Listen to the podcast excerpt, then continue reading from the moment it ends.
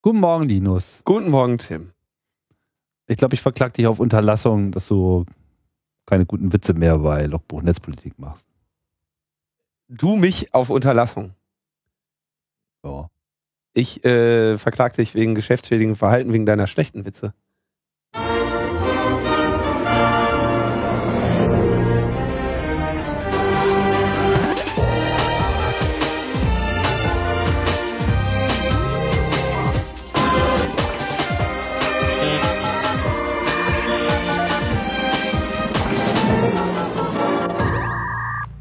Logbuch Netzpolitik äh, 183, eure Quelle für gute und schlechte Witze, um erfolgreich durch die Woche zu kommen, trotz all des Leids, was da draußen immer wieder auf uns einprasselt. Prasselt.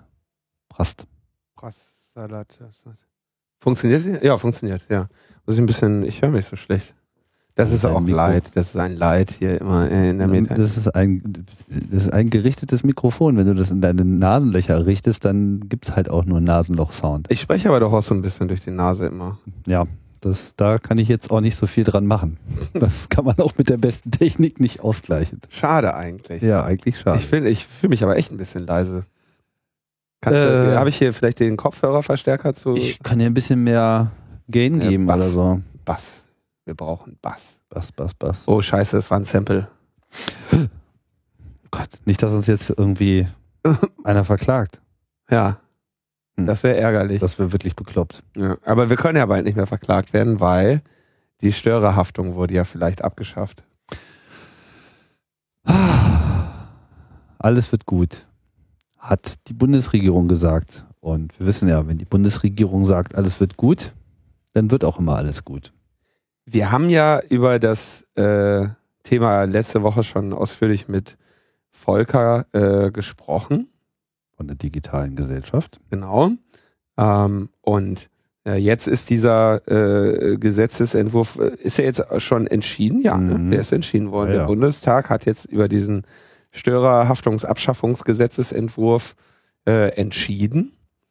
Und äh, je- jetzt feiern sich einerseits äh, SPD und CDU und sagen, ja, voll geil, Steuer Störerhaftung abgeschafft. Und wir kennen ja aber die Kritik äh, der, von der, der digitalen Gesellschaft. Und die ist ja im Prinzip, dass der äh, entscheidende Passus, die Störerhaftung vollständig abzuschaffen, gewesen wäre, dass man Unterlassungsklagen ebenfalls explizit untersagt. Ähm, der wurde aber gestrichen und äh, wurde jetzt nur in der äh, Begründung des Gesetzes angeführt. Also hat gesagt, ja, hier Begründung, das und so, das wollen wir auch nicht. Der Passus steht aber eben nicht in dem Gesetz drin. Ähm, die Begründung dafür war, dass ein Verbot von Unterlassungsklagen europarechtlich äh, nicht möglich sei. Dem widersprechen ähm, einige äh, Juristen. Und wie gesagt, Volker haben wir ja ausführlich gehört. Deswegen möchte ich heute mal äh, zitieren jene, die diesen, äh, ge diese Gesetzesentscheidung nun äh, lobpreisen und äh, feiern.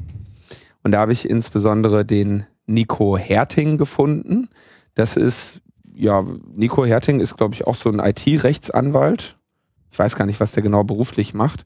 Ähm, ich habe den äh, öfter mal gesehen in dem, so, ich glaube, ich war ein oder zweimal war der bei, ähm, bei so, ähm, äh, bei so Bundestagsanhörungen, wo ich auch war, mit dabei. Ja, der macht so Internetrecht. Internetrecht, Zivilrecht, so Kram. Der hat auch Ja. ein Buch geschrieben darüber.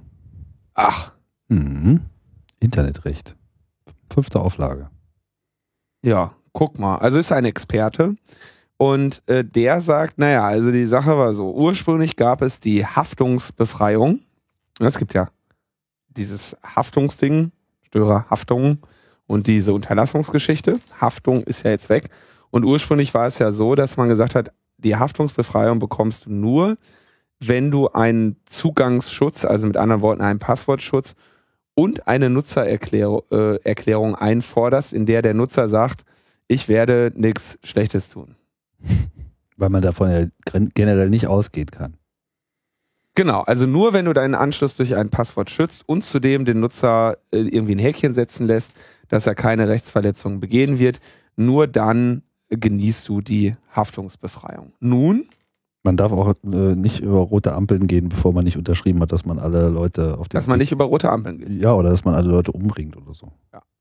Und äh, jetzt sagt der dieser Gesetzesentwurf, Anbieter öffentlicher WLAN-Hotspots werden Access-Providern gleichgestellt. Das ist ja die eigentliche Forderung, die ja auch die digitale Gesellschaft, insbesondere ähm, mit dem äh, damals äh, schon vor Jahren äh, vorgeschlagenen Gesetzestext äh, auch verlangt, aufgestellt hat.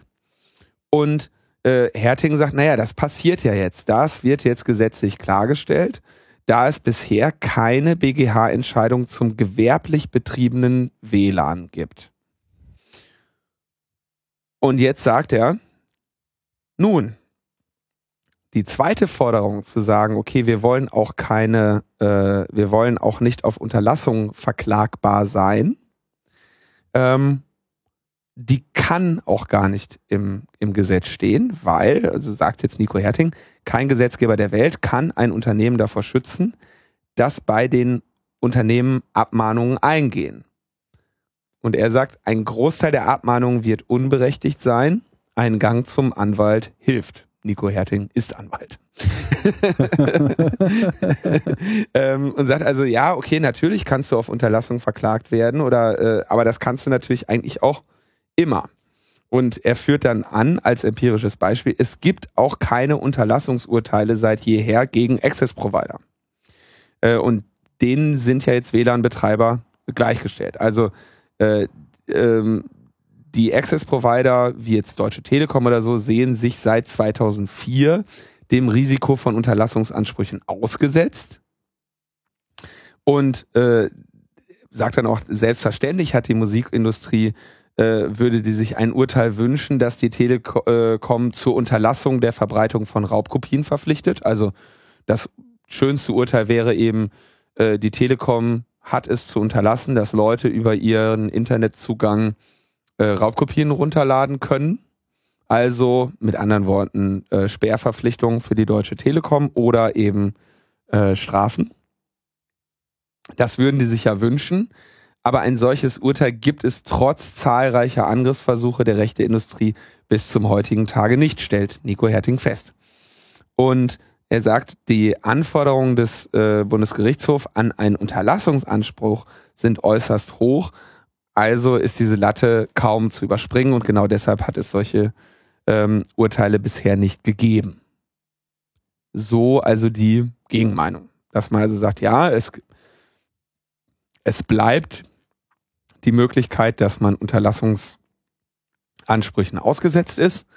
Diese werden aber im Zweifelsfall vor Gericht keinen Bestand haben und deshalb so, möge man sich doch dann eben auch auf juristischem Wege äh, die gegen äh, solche zur Wehr setzen und dann wird alles gut. Hm. Die These ist sozusagen, dadurch, dass man jetzt die privaten WLAN-Anbieter den gewerblichen gleichstellt, sei ja alles gut, weil wenn es denen nicht passiert, dann passiert es den anderen jetzt auch nicht mehr.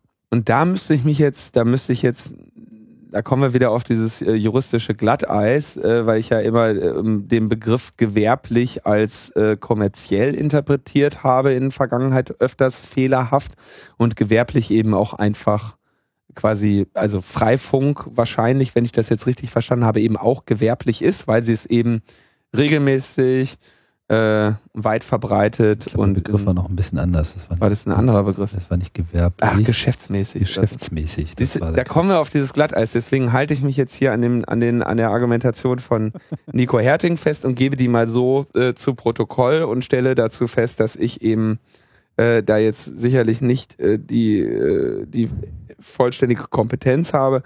Aber ich glaube, wenn ähm, es einerseits Juristen gibt, die vor Rechtsunsicherheit warnen und sagen, naja, du bist weiterhin diesem Risiko ausgesetzt, wenn du das tust. Äh, und andere Juristen sagen, ja, das stimmt, aber das Risiko ist nicht so groß. Dann heißt das eben aber natürlich trotzdem, dass es dieses Risiko gibt. Und äh, dann wird sich eben erst wahrscheinlich in, in, in unheiliger Zukunft zeigen, äh, welche Unterlassungsansprüche dann da erhoben werden und äh, wie unter Umständen Gerichte äh, darüber urteilen. Also denke ich, kann man als Fazit sagen, ja, das ist, äh, weiß, ich würde jetzt sicherlich meinen Eltern noch nicht dazu raten, äh, ihr WLAN jetzt offen zu machen, um äh, die Nachbarschaft in äh, Nutznießers, Nutznießerschaft zu bringen. Ja, das wird jetzt sehr interessant sein, weil im Prinzip, so wie das halt jetzt ist, bedeutet das, der Gesetzgeber ist der Meinung, sie könnten das nicht explizit reinschreiben, aus welchen Begründungen auch immer. Dann steht halt auch nicht drin. Sprich, in dem Moment, wo jemand, der im Prinzip jetzt als privater WLAN-Anbieter gilt, das betreffe ja zum Beispiel Freifunk oder ähnliche Initiativen, oder eben auch jeden, der da zu Hause mal sein WLAN public macht, oder zumindest einen Gastzugang äh, public macht, da müsste man sozusagen mal abwarten, ob jetzt nicht doch so etwas, so eine Abmahnung mit äh, Unterlassungsforderungen ähm, eintrudelt. Und dann muss es erstmal gerichtlich geklärt werden. Und dann wird es halt spannend zu sehen, wie das Ganze läuft, ob das sozusagen von vornherein abgeschmettert wird. Ich habe jetzt den Berichten so ein bisschen auch herausgelesen, dass des BGH aber eigentlich der Meinung ist, dass sozusagen so das Niederschreiben der Bewegungsmotive in die Begründung des Gesetzes allein für das BGH, BGH jetzt noch keine äh, ausreichende Maßgabe ist.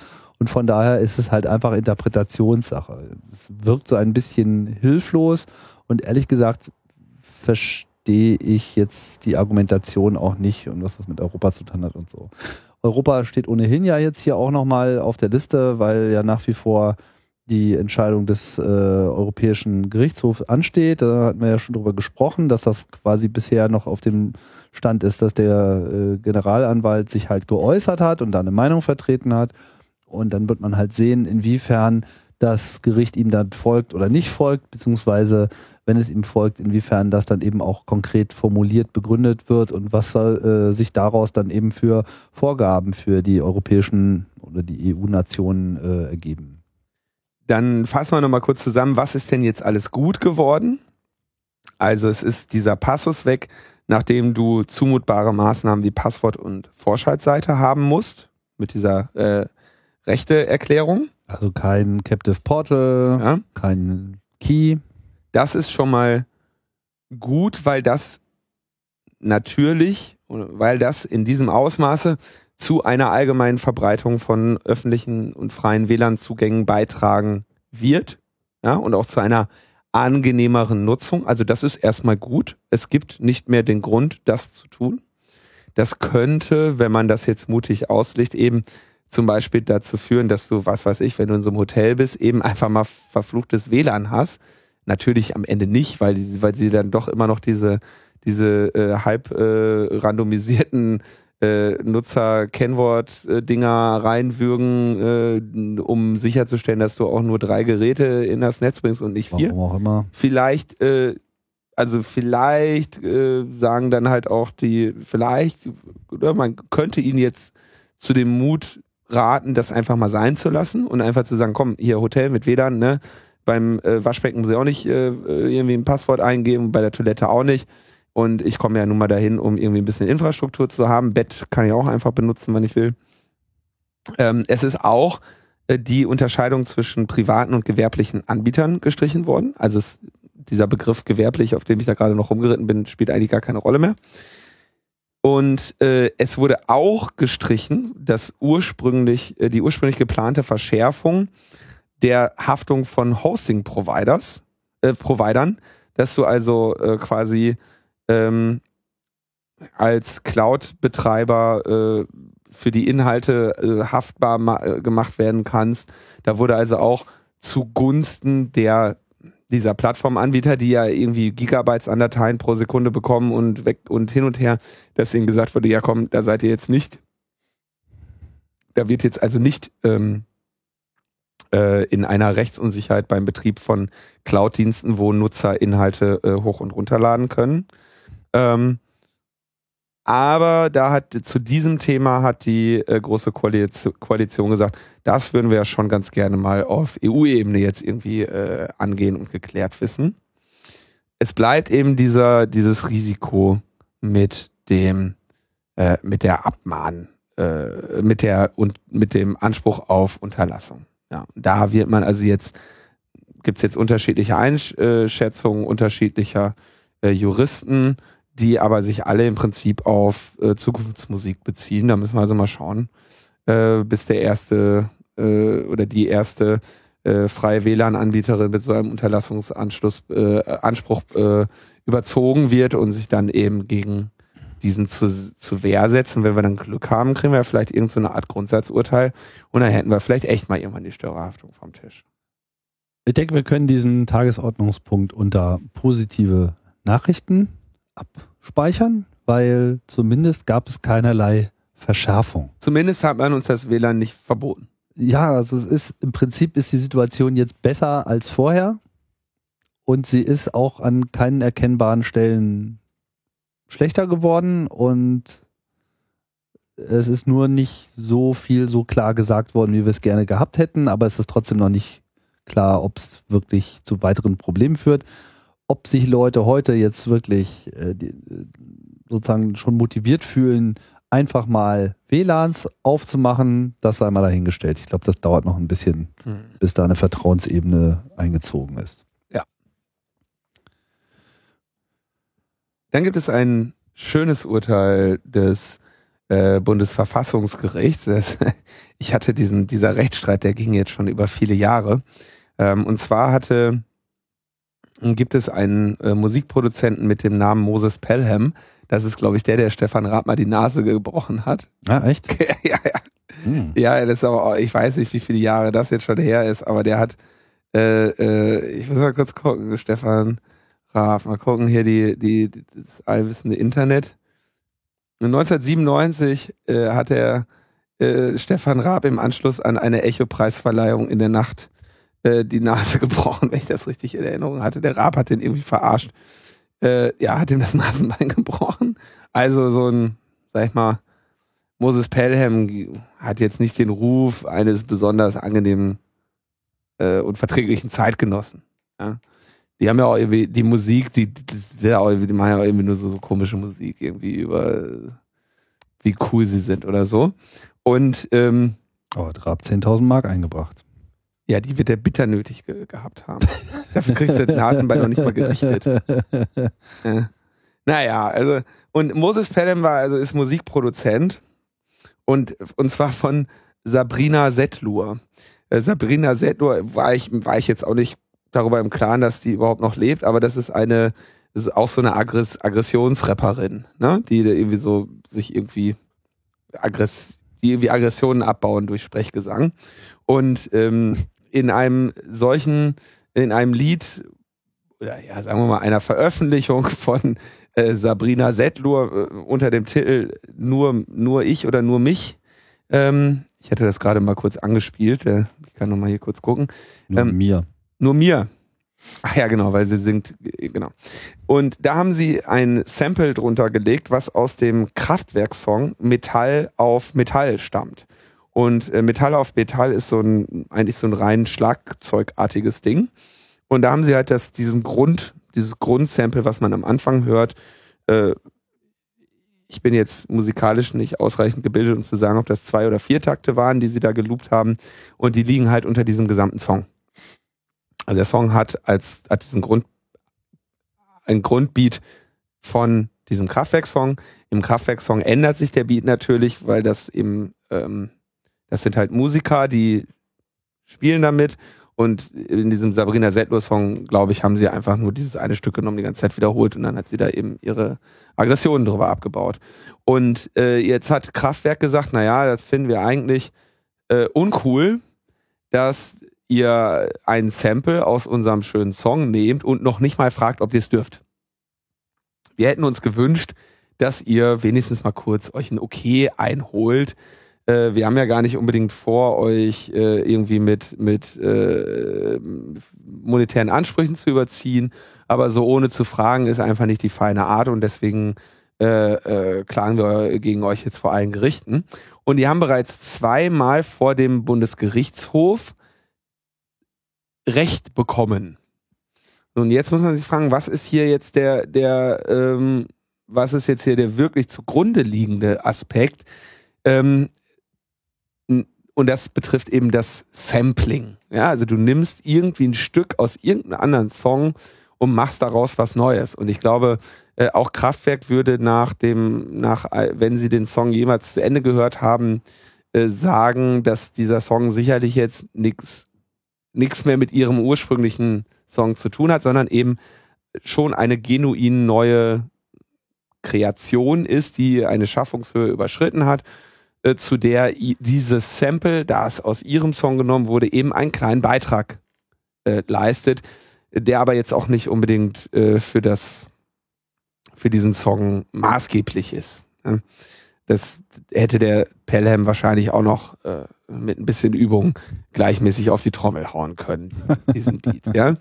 Und äh, entsprechend äh, haben sie dann eine Verfassungsbeschwerde, nachdem sie da eben x Urteile, x Niederlagen eingefahren haben, eine Verfassungsbeschwerde äh, eingereicht, die eben die Frage betrifft, inwieweit sich Musikschaffende bei der Übernahme von Ausschnitten aus fremden Tonträgern ähm, gegenüber den Leistungsschutzberecht, leistungsschutzrechtlichen Ansprüchen der Tonträgerhersteller auf eine Kunstfreiheit berufen können. Also ja, äh, Kraftwerk oder ihr Vertrieb oder ihr Tonträgerhersteller hat einen leistungsschutzrechtlichen Anspruch an diesem Werk, aber ähm, Moses Pelham, so schwer es fällt, und Sabrina Sedlur haben, genießen Kunstfreiheit. Und im Rahmen dieser Kunstfreiheit, also könnte das jetzt anlehnen an diese amerikanische Idee des Fair Use, ist eben eine gewisse, eine gewisse Bedienung äh, an, an Fremdwerken in kleinen Kreise äh, oder im kleinen Ausmaß äh, durchaus mal zu rechtfertigen, dass man sagt, okay, da kommt eine künstlerische Freiheit, die überschreitet, die über, die ist aber jetzt hier höher zu gewichten als der Anspruch, den Kraftwerk an, an diesen zwei Sekunden äh, Trommeln hat. Ja, das ist ein Novum. Genau, denn das Urteil ist, steht dieser künstlerischen äh, Entfaltungsfreiheit äh, dass ein Eingriff in das Tonträgerherstellerrecht gegenüber dann aber die Einschränkung des Tonträgerherstellers in seinem Leistungsverwertungsrecht nur geringfügig ist, dann äh, kann man das, kann man hier zugunsten der künstlerischen Auseinandersetzung urteilen, sodass diese rechtlichen Ansprüche hinter der künstlerischen freien Entfaltung von Moses Pelham und Sabrina Settlur zurückzutreten haben. So entschied der erste Senat des Bundesverfassungsgerichts und damit haben wir jetzt eigentlich in diesem Urheberrechtskram einen doch, ich glaube, ähm, Leonhard Dobisch nennt es auch so, im Prinzip ein historisches Urteil, das eben hier eine mehr Rechte zum, äh, zum, äh, zum Remixen einräumt. Und äh, Remix und Urheberrecht sind ja schon Themen, mit denen äh, Leonard Dobusch sich, äh, ich weiß nicht seit wie vielen Jahren, äh, sehr im Detail auseinandersetzt. Er betreibt auch dieses Remix-Museum, hält da Vorträge drüber. Er, alle diese Urheberrechts- und insbesondere äh, Remix, Recht auf Remix-Sachen, das sind alles immer Dinge, äh, wo der Leonard Dobusch ähm, sich engagiert. Und äh, er sagt, das ist äh, schön, weil damit dem bisher der, der bislang praktisch bedeutungslosen freien Benutzung nach Paragraph 24 Urheberrecht ein neues Leben äh, gegeben wurde. Und er freut sich da drüber.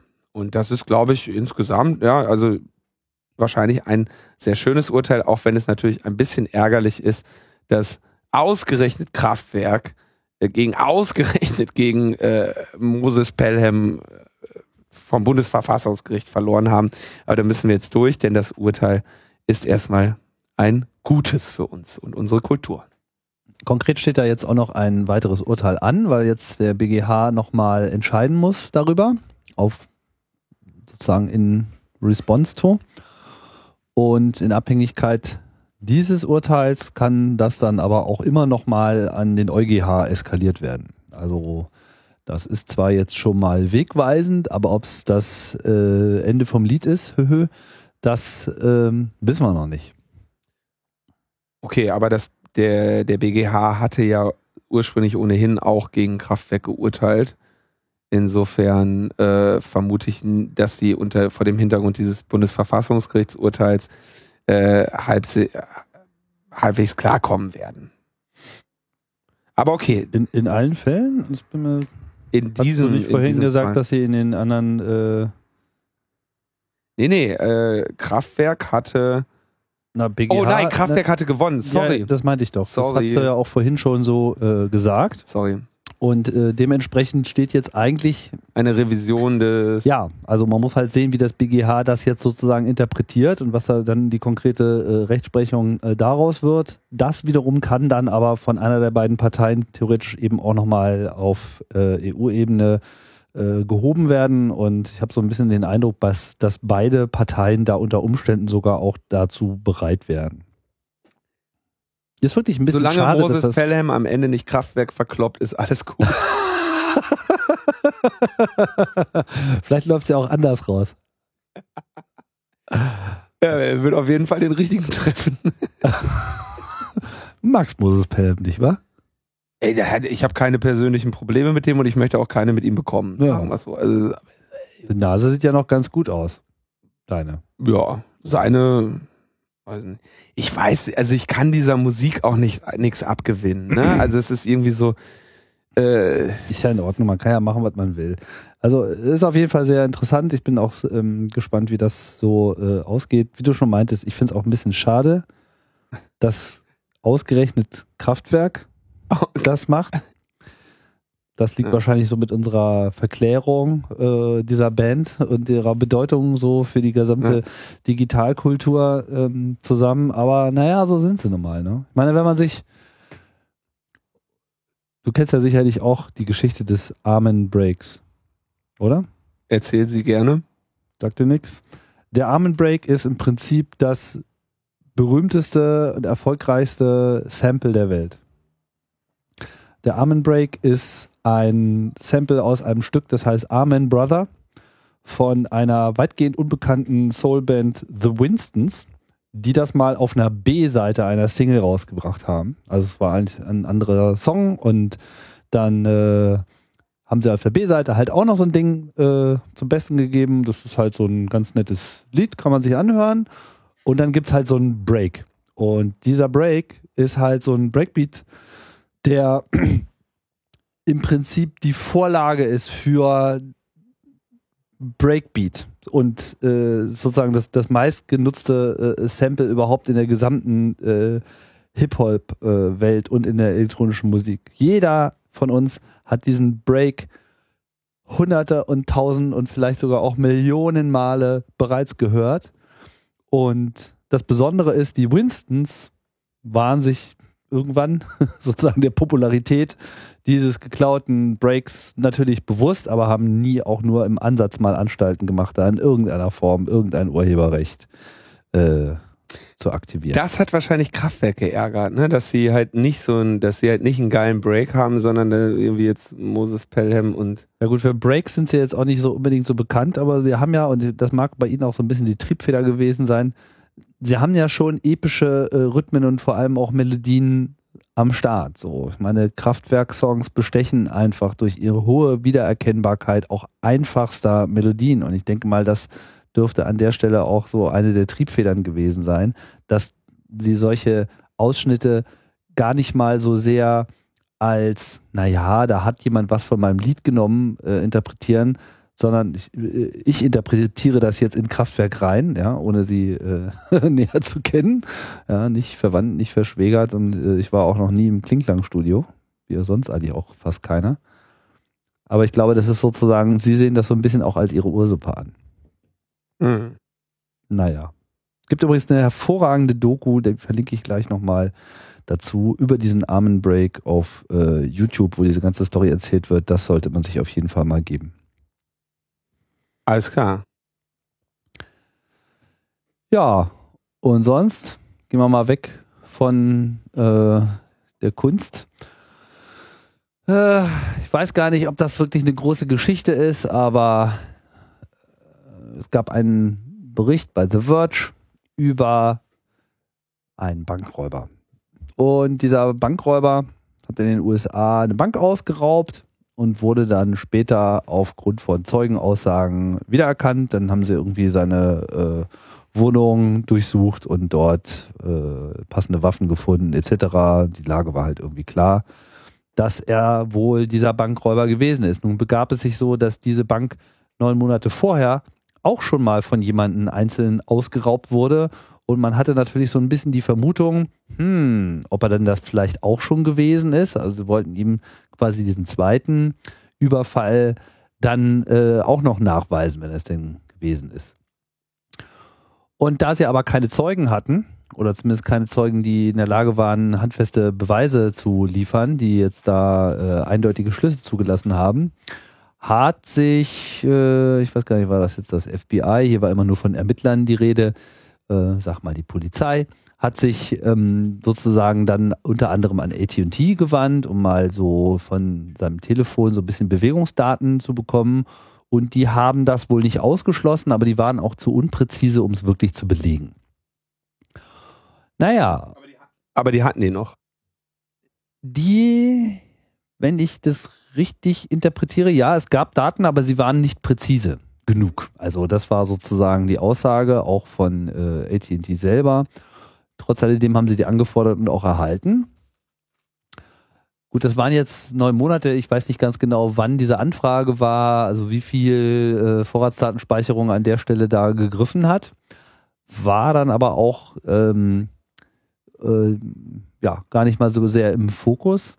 Und jetzt wird dieser Artikel so ein bisschen ungenau oder ich bin mir nicht so sicher, ob ich das so scharf da aus der Schilderung herausgelesen habe, aber es wird quasi nahegelegt, dass man sich stattdessen äh, seines Android-Telefons angenommen hat und nun auf irgendeinem Wege eine sogenannte Location History, auf Deutsch Standortverlauf, abgegrast hat, der ein sehr viel genaueres Bild gezeichnet hat und auf der Basis wurde dann klar, dass dieses Telefon und mit ihm wahrscheinlich auch sein Besitzer sich sehr wohl zum Zeitpunkt des Bankraubs dort befunden hat. Diese Location History ist ein Feature in Android, was im Prinzip auch als User-Facing-Feature freigeschaltet wurde seit Mitte letzten Jahres. Dann heißt es nämlich Timeline und ist so ein richtig tolles Feature. Du machst dann irgendwie Google Maps und sagst, hier, zeig mir mal meine Timeline. Und auf einmal blättert das äh, Telefon dir quasi alle Orte vor, die du so besucht hast. Und das Ganze ist so eine Art Extrakt aus so einem eigentlichen technischen Location Trail. Das heißt, da wird halt geguckt, hast du dich irgendwo ein bisschen länger aufgehalten und bist da nicht nur dran vorbeigefahren und dann wird das eben gemappt mit seiner, mit so einer Place-Datenbank und dann wird da eben gesagt, okay, du warst hier so lange in dem Restaurant und dann hier äh, in der Bank.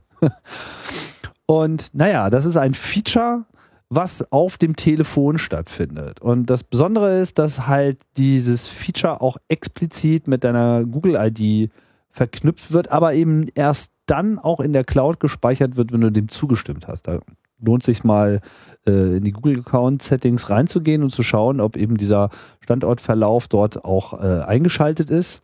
Ausschalten kann man ihn nicht, man kann ihn irgendwie nur pausieren. Ich weiß nicht so ganz genau, was das bedeutet, wenn da schon Daten aufgelaufen sind und man pausiert dann, ob dann die Daten auch gelöscht werden. Man kann aber wohl in dieser Timeline aus Google Maps heraus auch diesen Trail bearbeiten und explizit bestimmte Daten oder Orte eben auch manuell löschen. Müsste man aber gegebenenfalls auch, wenn man äh, dort schon mehr Daten findet, als einem das so lieb ist. Und man kann es halt auch freischalten, dass es in die Cloud gelegt wird. Von daher, und das, da wurde jetzt auch in diesem Artikel nicht klar, ob jetzt in diesem Fall die Daten tatsächlich in der Cloud lagen, ob die Daten von Google kamen oder ob man sich mit oder ohne Hilfe von Google einfach nur des Gerätes und dieses Trails, dieser Location History bemächtigt hat. Jetzt ist hier viel, sehr viel ähm, Fragezeichen äh, mit drin die Story kam mir so ein bisschen bekannt vor, weil äh, vor ein paar Jahren gab es ja schon mal einen ähnlichen Aufreger über einen äh, entsprechenden Trail auf dem iPhone. Location Gate. Location Gate, was sich eigentlich mehr als Programmierfehler entpuppt hat und dann von äh, Apple auch getilgt wurde. Ähm, das Ziel war nämlich jetzt nicht so wie jetzt bei, diesem, bei dieser Location-History von Google, alles komplett so weit zurück, wie es nur irgendwie möglich ist, aufzuzeichnen. Also bestimmte Leute haben das irgendwie mal ausprobiert und haben festgestellt, dass irgendwie auf einmal die komplette Location History zurück bis 2009, wo sie irgendwie das erste Android-Telefon hatten, auf einmal vorfanden. So, oh, da war ich überall. Das befand sich sozusagen auf diesem Telefon, wurde eben bloß bisher noch nicht produziert. Und bei Apple war das ja ähnlich, dass äh, man eben auch über einen sehr, sehr, sehr langen Zeitraum auf einmal diese Daten hatte. Dazu befragt, sagte Apple ja, das war eigentlich ein Fehler. Da sind halt Daten nicht richtig gelöscht worden, denn äh, sie halten zwar diese Daten vor, wollten das aber eben für einen sehr viel kürzeren Zeitraum haben. Nee, Moment, Apple, also Apple hat das gemacht, um seine ähm, äh, um seine äh, Standorterkennung zu optimieren. Also ja. du hast ja. Darauf wollte ich gerade hinaus. Das äh, wollte ja gerade sagen, warum gibt es überhaupt diesen, äh, diesen Trail? Also warum gab es ihn da? Warum gibt es ihn auch äh, im Prinzip schon seit Jahr und Tag auf Android-Telefonen? Weil ja diese Telefone in hohem Maße auch davon abhängen, dass sie eine gute Location-Ortung haben. Erstens wollen die Leute das Zweitens äh, ermöglicht das natürlich dann sehr viele äh, Dienste. Ne? Wir kennen das ja alle, Location-Based Services, tolle Sache. Nur die GPS-Empfänger, die halt dann in den Telefonen auftauchten, die waren natürlich auch extrem ungenau. Ne? Kennt man ja, GPS gerade in Städten flattert mal gerne äh, hin und her oder man hat halt auch gar keinen Empfang. Und deswegen haben die Hersteller früh angefangen, auch alle sichtbaren WLANs etc. mit in diese Rechnung mit einfließen zu lassen. Und damit diese Standortdatenbank, die Zentrale, sich auch laufend verbessert, sollen eben diese Telefone auch dazu beitragen. Das heißt, es gibt eine Übermittlung von diesen gesehenen WLANs der Telefone an die zentrale Datenbank. Ja, vielleicht nochmal kurz, also ich glaube, die GPS-Sensoren waren nicht nennenswert ungenau, sondern nur langsam. Weil wenn du keine Vorannahmen, also wenn du einen GPS-Empfänger anmachst und der hat keine Vorannahmen über seine, über seinen Ort, äh, dann weiß der nicht, nach welchem Satelliten er als erstes Ausschau halten muss und äh, braucht ja irgendwie, weiß nicht, ich glaube ab sechs oder sowas kann er dann wirklich seine ähm, Nein, du musst, du musst vier Satelliten sehen, um wirklich eine gute um eine Ordnung zu haben. Vier, ja. Aber du musst halt auch in etwa eine Vorstellung davon haben, wo du in etwa bist, damit du dann auch. Damit du weißt, nach weißt, welchem der 24 Satelliten du jetzt Ausschau halten musst, welche du jetzt hier erwartest. Also du brauchst ja. Genau, das fließt alles GPS in ist rein. nicht schnell. Also äh, GPS genau. kann anfangs nicht schnell sagen, wo man ist. Dann aber, wenn es dann irgend, wenn du irgendwann mit den ganzen Satelliten deine Verbindung hast, dann ist es natürlich sehr genau, aber nicht zügig. Und der an, der, der, äh, und GPS braucht auch, braucht auch sehr nennenswert Strom, den man gerne sparen möchte. Und deswegen machst du, äh, macht das Telefon nicht die ganze Zeit GPS, sondern es war für die, äh, für die Mobiltelefonanbieter naheliegend zu sagen, überall stehen ähm, Cellular Towers rum, übrigens. Ne? Das Ursprung, das erste iPhone hat das, glaube ich, nur anfangs nur auf der Basis von GSM-Funkmasten gemacht. Die ursprüngliche Datenbasis wurde, glaube ich, damals sogar gesammelt mit den Google Street View Autos von Google. Und die haben einfach gesagt, wir nehmen stationäre Funksender wie ähm, äh, die Zell, äh, äh die, also die Mobilfunkmasten, die WLAN-Sender und machen quasi eine Karte aus, welche Empfangsstärke welches, welches äh, WLAN-Signales haben wir an welchem Ort. Und äh, wie gesagt, sind dann ursprünglich, ich glaube, die erste Datensammlung in der Art war mit den Google Street View Autos. Da haben sie auch noch auf den Sack bekommen, weil sie das WLAN mitgeschnitten hatten. Mhm. Äh, wie heißt nochmal dieses WLAN mit Sniff-Tool, was man dann nimmt? So ein War-Driving-Tool. Der Typ, der das geschrieben hatte, hatte auch diese Google Street View Autos äh, ausgestattet. Das war noch irgendwie ganz interessanter, äh, interessantes Ding damals. Und das heißt, wenn du jetzt dieses Telefon, irgendwie, wenn du Google Maps aufmachst an deinem Telefon, dann, was es als erstes macht, ist, es guckt nach den WLANs in seiner Umgebung und entweder hat es dann eine lokale Datenbank und weiß, ach, ey, wenn dieses WLAN hier ist, dann bin ich, bin ich zu Hause. Also weiß natürlich nicht, dass es zu Hause ist, aber dann bin ich an diesem Ort. Ähm, oder es schickt die gesammelten WLANs, die es so empfängt, an die Cloud. und sagt, gib mir doch mal eine grobe GPS-Position zurück, dann weiß ich, wen, dann kriege ich hier schneller meinem Nutzer gesagt, wo wir sind.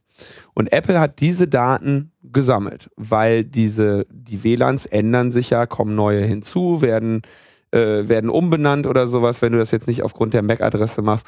Und Apple hat dann diese Daten, einen Ausschnitt dieser riesigen Datenbank, die sie irgendwo haben, wo drin steht, folgender GPS-Location, folgende Signalstärken von folgenden WLANs ähm, davon hatten sie natürlich die Orte, an denen du dich häufig aufhältst, äh, eben in einem Cache drin. Und das war die Datei, äh, die dann zu dem Location Gate geführt hat, weil sie äh, zu groß wurde, zu viele Einträge hatte und außerdem in den iPhone Backups war. Und du konntest dann eine Software auf deinem Mac ausführen, die diese Datei aus dem iPhone Backup angeschaut hat und dir visualisiert hat mit Punkten, an den Orten. Genau, da war äh, ja Michael Kreil auch gleich einer der ersten, der da schöne äh, Karten rausgemacht hat. Kurze Anmerkung noch zu dem, was du gesagt hast. Also mit dem GPS, es ging, also es ist nicht, nicht nur dieses nicht schnell genug, sondern es ist halt auch teilweise nicht, du hast halt einfach nicht überall GPS, insbesondere in Gebäuden äh, ja, ist genau. halt das sozusagen einfach meistens keine Option.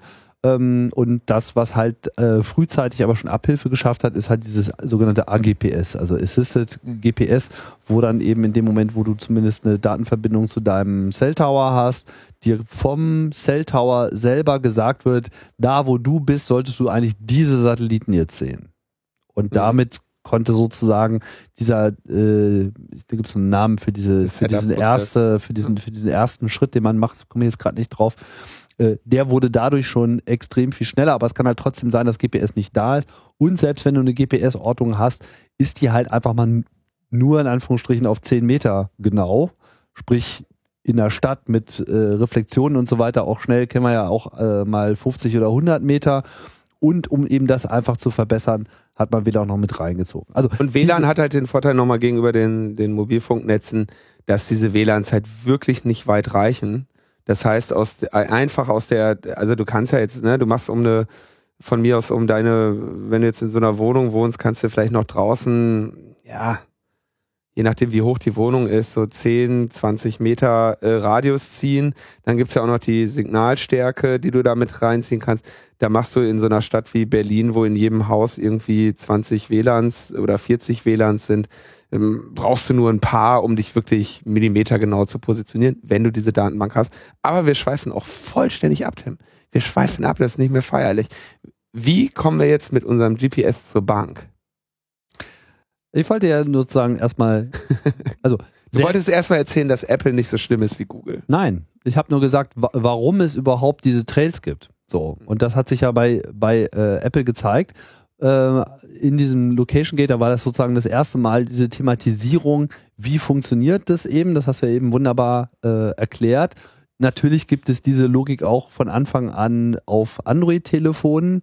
Nur das Location History Feature ist natürlich jetzt auf den Android-Telefonen sehr viel mehr mit deiner ID vernetzt, als das äh, laut Apples Angaben äh, bei iOS der Fall ist. Trotz alledem ist das sozusagen eine Grundfunktion, die so ein Telefon hat.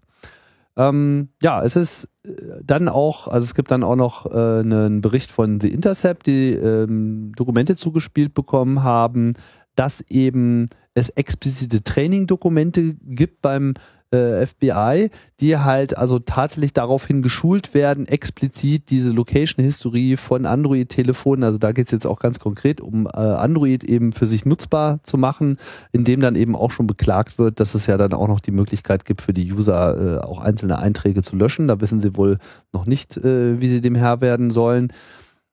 Unklar bleibt, warum, ähm, äh, in welchem Maße Google jetzt hier dazu beigetragen hat. Da haben wir halt wieder diesen alten Fall mit was darf oder was muss Google, wenn die Behörden anmarschiert kommen, liefern. Sie meinen halt, dass auch in den Fällen, wo diese National Security äh, Geschichte aktiviert wird, wo es ja sozusagen mit maximaler äh, Geheimhaltung diesen Gag Orders äh, am Start ist, meinen Sie, dass selbst in den Fällen häufig, aber das sind halt jetzt so wirre Aussagen, äh, das noch nicht ausreicht, um eben Location Data auch zu präsentieren. Mhm. Weil es halt meistens irgendwie natürlich so, wir wollen mal in die Gmail-Inbox äh, schauen und ähnliche Geschichten sind. Gut, ist ähm, ein Punkt, den wir jetzt an der Stelle auch ein bisschen offen lassen sollen. Wenn ihr aber ein Android-Telefon habt, solltet ihr unter Umständen zumindest mal checken, wie euer Setting ist. Also vorm Bankraub äh, Android Timeline. Genau. Kurz, kurzzeitig deaktivieren, pausieren, pausieren. danach wieder anmachen. Die, äh, die ich finde das ganz interessant, weil immer so, ich weiß nicht seit wie viel Jahren jetzt immer so, das Mobiltelefon als Ortungswanze in ihrer Tasche. Wir alle haben eins. Und das ist immer so, wenn irgendwann kommt, blutet dir das aus den Ohren, ne? Aber es ist halt nur leider echt so, ne? Das ist, äh, und es gibt dann immer auch, äh, ich finde das ganz interessant, ähm, jetzt gerade wieder gesehen, das ist, äh, ich glaube, das geht ja ursprünglich Aram Barthold, ich weiß nicht, ob der das vor zehn Jahren gemacht hat oder so als Kunstaktion, äh, diese Faradayschen äh, Taschen für, Mhm. für Mobiltelefone, ne? wo du sagen kannst, okay, wenn das da drin ist, hat es keinen Empfang mehr. Und das ist immer noch irgendwie so ein Ding, ne? das, was du dann auf Workshops oder so siehst, wo dann Leute sagen, so jetzt äh, nähen wir eine Faradaysche Tasche für unser Telefon. Edward Snowden hat noch irgendwie letztens gesagt, so, je nachdem, was dein Paranoia-Level ist, ne, nimm den Akku raus und tu es in eine Faraday-Tasche und irgendjemand antwortet dann auf Twitter so, ja, ich habe ein iPhone. Kann ja keinen Akku rausnehmen. Ne? äh, schöne Scherze. Ähm, ja, aber also man sollte dann eben, ähm, wenn man jetzt wirklich, äh, ne, also wenn man wirklich nicht möchte, dass irgendwann einmal nachweisbar ist, dass man an einem Ort war, dann ist das schon echt eine Herausforderung heutzutage. Also Telefon mitnehmen ist äh, grundsätzlich nicht empfohlen, aber dann hast du halt auch noch die Überwachungskameras, die irgendwo an der, an der Decke kleben und so. Es ist schon äh, wirklich, glaube ich, ziemlich schwierig, äh, dich heute noch irgendwo an einen Ort zu bewegen, ohne darüber eine äh, digitale Spur zu hinterlassen. Bleiben wir bei Google. Bleiben wir bei Google. Ja. Ja. Wir hatten ja äh, Logbuch Netzpolitik berichtete. Letzte Woche haben wir uns über den, den Urheberrechtsstreit äh, zwischen Google und Oracle ähm, unterhalten und man hat ja, also in den Kommentaren wurde auch angemerkt, dass wir wahrscheinlich da die gesamte Bedeutung und das Ausmaß und äh, den Streit dieses äh, Streitkernpunkt dieser gerichtlichen Auseinandersetzung nicht 100% erfasst haben. Ähm, einer der äh, klarsten Kommentare dazu kam von Alex, äh, der eben schrieb, naja, also Alex hat das, hat diese Sache so ein bisschen besser verfolgt, offenbar und sagte, der aktuelle Prozess findet doch nur statt, weil der zuständige Appeals Court zuvor entschieden hat, dass es eben doch ein Copyright of APIs gibt. Anmerkung, das Gericht, vor dem der aktuelle Prozess läuft, hatte in 2012 noch entschieden, dass das nicht der Fall sei. Und jetzt geht es in, ginge es in diesem Verfahren nur darum, ob die Reimplementierung der Java API durch Google Fair Use war oder nicht.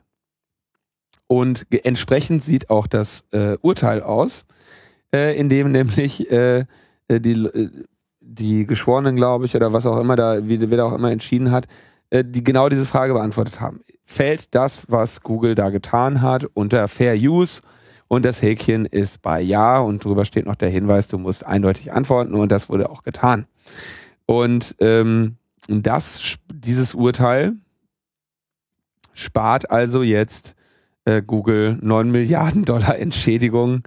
Äh, und äh, das Urteil heißt also, äh, Google hat äh, mit Android die Rechte der Firma Oracle an der eingekauften Programmiersprache Java äh, nicht, zumindest nicht so tiefgreifend und signifikant verletzt, dass sie äh, zu Schadensatz, Schadensersatz verpflichtet werden. Es gibt jetzt gemischte äh, Gefühle äh, zu diesem Urteil. Ne? Die einen sagen, naja, also wenn ich, äh, ne, auch wenn ich irgendwas Open Source mache oder so, dann will ich ja auch, dass die Leute sich an die Lizenz halten.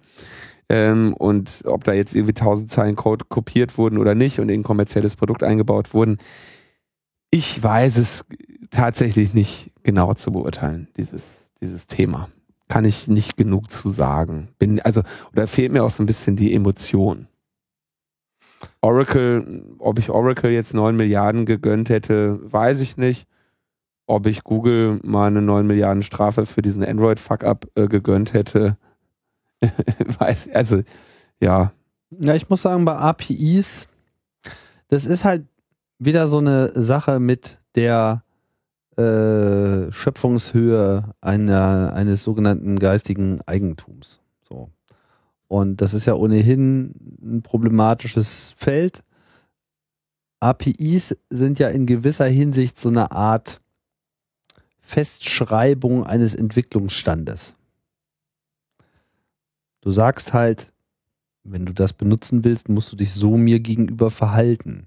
So. Und die, die dahinterstehende Frage ist ja nun, ist sozusagen diese Dokumentation dieses Verhaltens in sich eine, eine schützenswerte schöpferische Leistung. Kann man jetzt so oder so argumentieren. Selbstverständlich, also ist das auf jeden Fall eine Leistung, weil auch ein gutes API hinzubekommen heißt viel rumtesten und so weiter. Äh, am Ende brauchst du natürlich Running Code. Trotz alledem ist äh, auch das, selbst schon das Dokumentieren wahrscheinlich in gewisser Hinsicht schon eine Leistung. Nur das dann sozusagen nicht kopierbar zu machen, halte ich halt einfach für schwierig. Weil wenn dem so sei, ja, hatten wir im Prinzip äh, wieder pures Softwarepatent. Mhm. Und das äh, wird die äh, Festschreibung von Monopolen nur fördern und vor allem äh, einen Hebel liefern, Konkurrenz auszuschließen, der dann einfach irgendwann auch nichts mehr mit eigener Leistung zu tun hat. Also wäre vielleicht auch mal wertvoll, mal mit unseren Urheberrechtsjuristenspezies äh, das mal zu diskutieren. Ich habe keinen Überblick, wie das überhaupt in Europa gehandhabt wird. Bisher sehe ich da nur diese ganzen Vorgehensweisen in den USA. Auf jeden Fall, äh, äh, Google, äh, äh, Oracle hat gesagt, ja, nee, das ist Quatsch, was hier geurteilt wurde, wir gehen in Berufung. Und äh, Google äh, sagt, naja, mit dem nächsten Android werden wir die Java APIs durch große Teile der freien Java-Implementierung OpenJTK ersetzen, äh, die ja äh, unter GPL steht. Und dann äh, haben wir den haben wir den Ärger in Zukunft nicht mehr. Hm. So. Jetzt kommen wir zu den Kurzmeldungen. Mhm.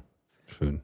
Ganz eine, eine schöne Forschung äh, von der äh, Freien Universität Amsterdam, die sagt, die haben sich die Flickr 30K genommen. Das ist eine äh, Fotodatenbank mit äh, 30.000 Bildern.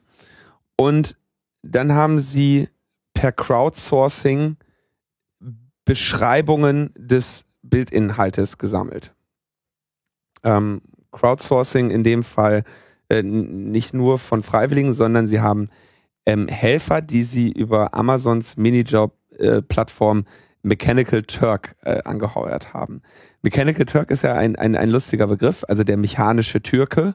Eine, ähm, ich kenne mir, ich weiß nicht mehr ganz genau, woher dieser Begriff stammt, aber es ist im Prinzip die Idee, dass, also, dass du einen, dass du einen Menschen hast, der eine automatisierbare Aufgabe erfüllt und dadurch du den Eindruck hast, dass es irgendwie so ein Roboter ist. Ne? Also kannst bei Amazon Mechanical Turk eben Kleinstaufgaben äh, ähm, erledigen lassen und, und Menschen dafür bezahlen, die eben wenig Geld für äh, einfache Arbeiten bekommen. Und ähm, haben gesagt, schaut euch bitte diese Bilder an und ähm, beschreibt, was da drin zu sehen ist. Dann haben sie für jedes dieser 30.000 Bilder jeweils fünf äh, Beschreibungen äh, gesammelt über Mechanical Turk. Und dann haben sie festgestellt, ähm, dass sich in diesen Bildbeschreibungen, die ja dann in also so lernst, lehrst du ja einer künstlichen Intelligenz das Erkennen von Bildern, indem du ihr einfach Bilder gibst und Bildbeschreibung und sagst, hier sieht man das, hier sieht man das, guck dir das an, merkt er es und versucht zu, versuch es zu erkennen. Äh, der Rest, den Rest macht das neuronale Netz und äh, fertig. Genau, ja? man liefert die, die positive anhand dieser KI dann sich sozusagen trainieren kann. Genau. Und jetzt haben sie gesagt, naja, in diesen Beschreibungen steht zum Beispiel, das war irgendwie ein Mann und eine Frau zu sehen und die Beschreibung war, hier wird eine Arbeiterin von ihrem Chef äh, ernst gemaßregelt. Dabei war in dem Bild überhaupt nicht erkennbar, was jetzt das Verhältnis äh, der beiden ist. Ähm, sie blickte jetzt in diesem Foto kurz zu Boden, aber ob er sie jetzt maßregelt oder tröstet, war halt nicht zu erkennen. Aber er hatten irgendwie so ein bisschen Arbeitsklamotten an. Also, na, aber es, in dem Bild war das einfach nicht zu sehen. Äh, und äh, oder es war halt eine klare Interpretation, die Menschen da geliefert haben, nämlich dass die Frau selbstverständlich äh, hier die äh, die Untergebene ist, wenn der Mann mit ihr redet. Der ist ja auch größer. Ja. Und äh, da spiegeln sich eben dann in diesen einfachsten Bildbeschreibungen äh, Stereotype, die Menschen über unsere Gesellschaft haben. Und diese Stereotype sind ja ähm, deshalb da, weil sie im größeren Teil der Fälle zutreffend sind. Das ist der Grund, warum wir Menschen Stereotype haben, weil sie uns helfen, uns schnell zu orientieren. Und das haben diese Personen, die dieses Bild beurteilt haben, auch. Und gesagt, ah, wann hab ich, wo habe ich sowas schon mal gesehen? Ja, Klassiker, äh, die Arbeiterin wird von ihrem Chef äh, zur Sau gemacht. Ja? Wie gesagt, das war keine objektive Bildbeschreibung und war eben von Stereotypen geprägt. Anderes ähm, äh, Beispiel war, dass Leute ähm, Dinge explizit erwähnen, die von ihrer allgemeinen Erwartung abweichen. Zum Beispiel, wenn sie ein weißes Baby sehen, sagen sie, da ist ein Baby zu sehen. Wenn sie ein dunkelhäutiges oder asiatisches Baby sehen, dann sagen sie, ah, guck mal hier, äh, ein dunkelhäutiges Baby oder ein asiatisches äh, Baby und ergänzen das um die Herkunft. Das heißt, äh, eine ähm, KI, die dann aufgrund dieser Bildbeschreibung lernt, lernt direkt mit, ne, ah, hier, die Frau ist untergeben, ja, mhm. oder ähm, das, ein Baby ist weiß und wenn es nicht weiß ist, dann ist es eben ein schwarzes Baby, Baby, oder ein asiatisches Baby. Ja. Und ähm, ja. er sagt dann eben, das Datenmaterial, das dem Training äh, neuronaler Netze zugrunde liegt, kann eben genau diese rassistischen und sexistischen Stereotypen transportieren und die dann unter Umständen von der Software repliziert werden. Also genau das, was wir vor einigen Sendungen hier auch so festgehalten haben, dass eine künstliche Intelligenz manifestiert das, was ihr beigebracht wurde, wenn man nicht dafür sorgt, dass sie äh, andere Möglichkeiten hat. Und bei ähm, in, den, in der Folge, wo wir das besprochen haben, haben wir irgendwie über sowas wie Kreditvergabe oder solche Scherze gesprochen. Aber bei der komplexen Erkennung eines Bildes ist das natürlich äh, durchaus äh, ein, eine sehr viel komplexere künstliche Intelligenz als diese basalen, die wir da im Beispiel genommen haben. Ähm, klar, das heißt natürlich, also was du tun musst, ist äh, möglichst diverse Datengrundlage haben und deine, deine Bildbeschreibung eben nicht nur von, äh, von, von weißen äh, amerikanischen Männern äh, äh, da anliefern lassen. Also Was mich so ein bisschen wundert, weil ja diese Mechanical Turk Plattform irgendwie vor allem so äh, Arbeiter aus dem asiatischen Raum ja, du konnten, die äh, haben, glaube ich, gesagt, wir gibt. wollen nur Leute aus den USA. Ach so, okay, also das war einschränken. Kannst du einschränken, mhm. dass du jetzt Amerikaner haben. Mhm. Der Mechanical Turk geht übrigens auf den sogenannten Schachtürken zurück. Der, Ach, der erste ja, Schachcomputer, ne? Genau, der erste der ja. gefakte Schachcomputer, der halt keiner war, sondern ein kleiner Türke, der da halt in der Kiste saß und irgendwie. Warum war der, warum Türke? Also ist ja genau hier, ne? Schwarzes Baby, asiatisches Kind, mechanischer Türke. Was, also. ähm, naja, weil die Maschine, da saß halt so ein Türke dahinter. Also die war so eine, so eine Figur dahinter, die halt aussah wie ein Türke aussah. Also in der klassischen türkischen Tracht der damaligen Zeit. So mit so einem roten Hut mit dicker Krempe, so, Pelzmantel. Also da, da, du blicktest sozusagen auf eine Figur eines Türken, der so den Eindruck machte, als mechanisches System Schach zu spielen, auch wenn dann tatsächlich einfach ein kleiner Mann drin saß, von dem glaube ich, nicht klar ist, ob das ein Türke war. Ich glaube nicht. Wahrscheinlich. ein weißes Baby. ja, daraus, darauf äh, geht es auf jeden Fall zurück und Amazon hat das eben da für seine Sklavenplattform da irgendwie. genau. Naja. Cyber, Cyber, Zigarette. Was ist denn das? Ist, ja, also das ist echt, es war wohl irgendwie die Tage Weltnichtrauchertag. Ach, echt? Und dann fühlte sich das äh, BSI äh, bemüßigt, äh, irgendwie vor äh, irgendwie eine Warnung rauszubringen. Und die Warnung. Vor dem Nichtrauch. Vor, nee, ähm, ich ich suche gerade das mal hier, wo, wo man das findet.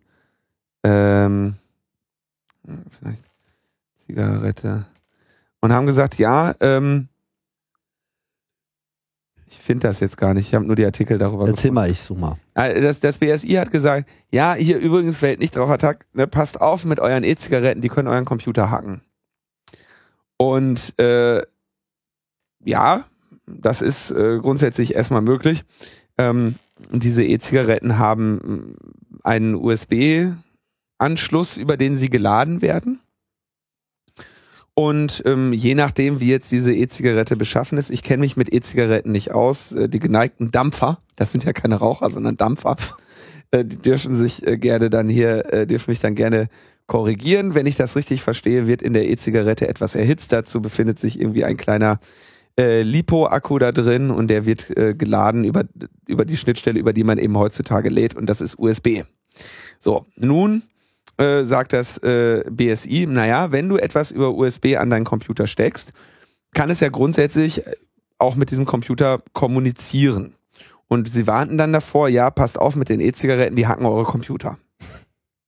So.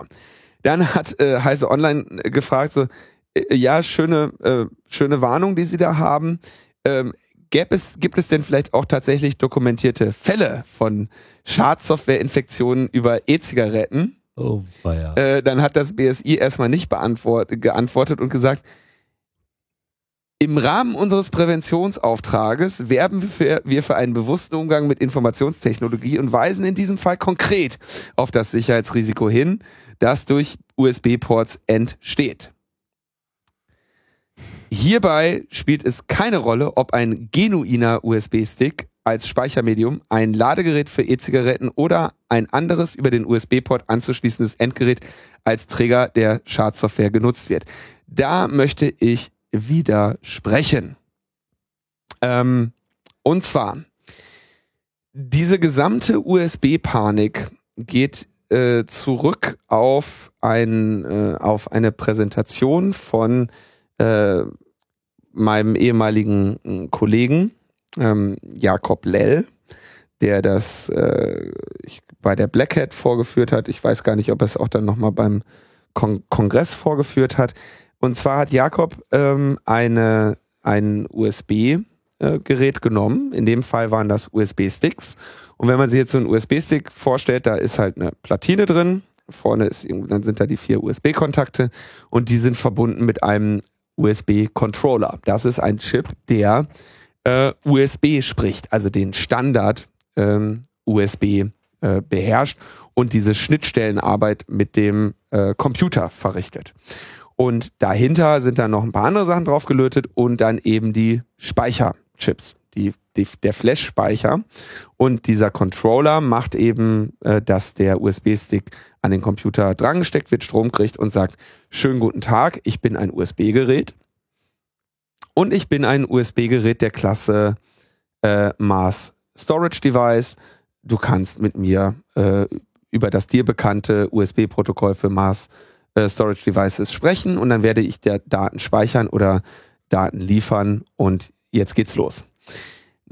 Jetzt nimmst du dir eine Maus oder eine Tastatur und äh, machst die auf, dann hast du da den gleichen Chip drauf mitunter ähm, der in dem Fall aber dann dem Computer sagt, hallo, ich bin ein USB-Gerät der Klasse Human Interface Device ähm, und ich bin also jetzt eine Tastatur und ich werde dir äh, Tastenanschläge liefern und äh, dann äh, setze die bitte um. Und was äh, Jakob gelungen ist, ist diesen, das war halt bei USB-Sticks, nachher wird es auch bei einem anderen gemacht, ähm, USB-Sticks umzuprogrammieren, dass sie, wenn sie mit dem Computer verbunden werden, zum Beispiel sagen, yo, hi, USB, Mass Storage Device, äh, Speicher und so weiter.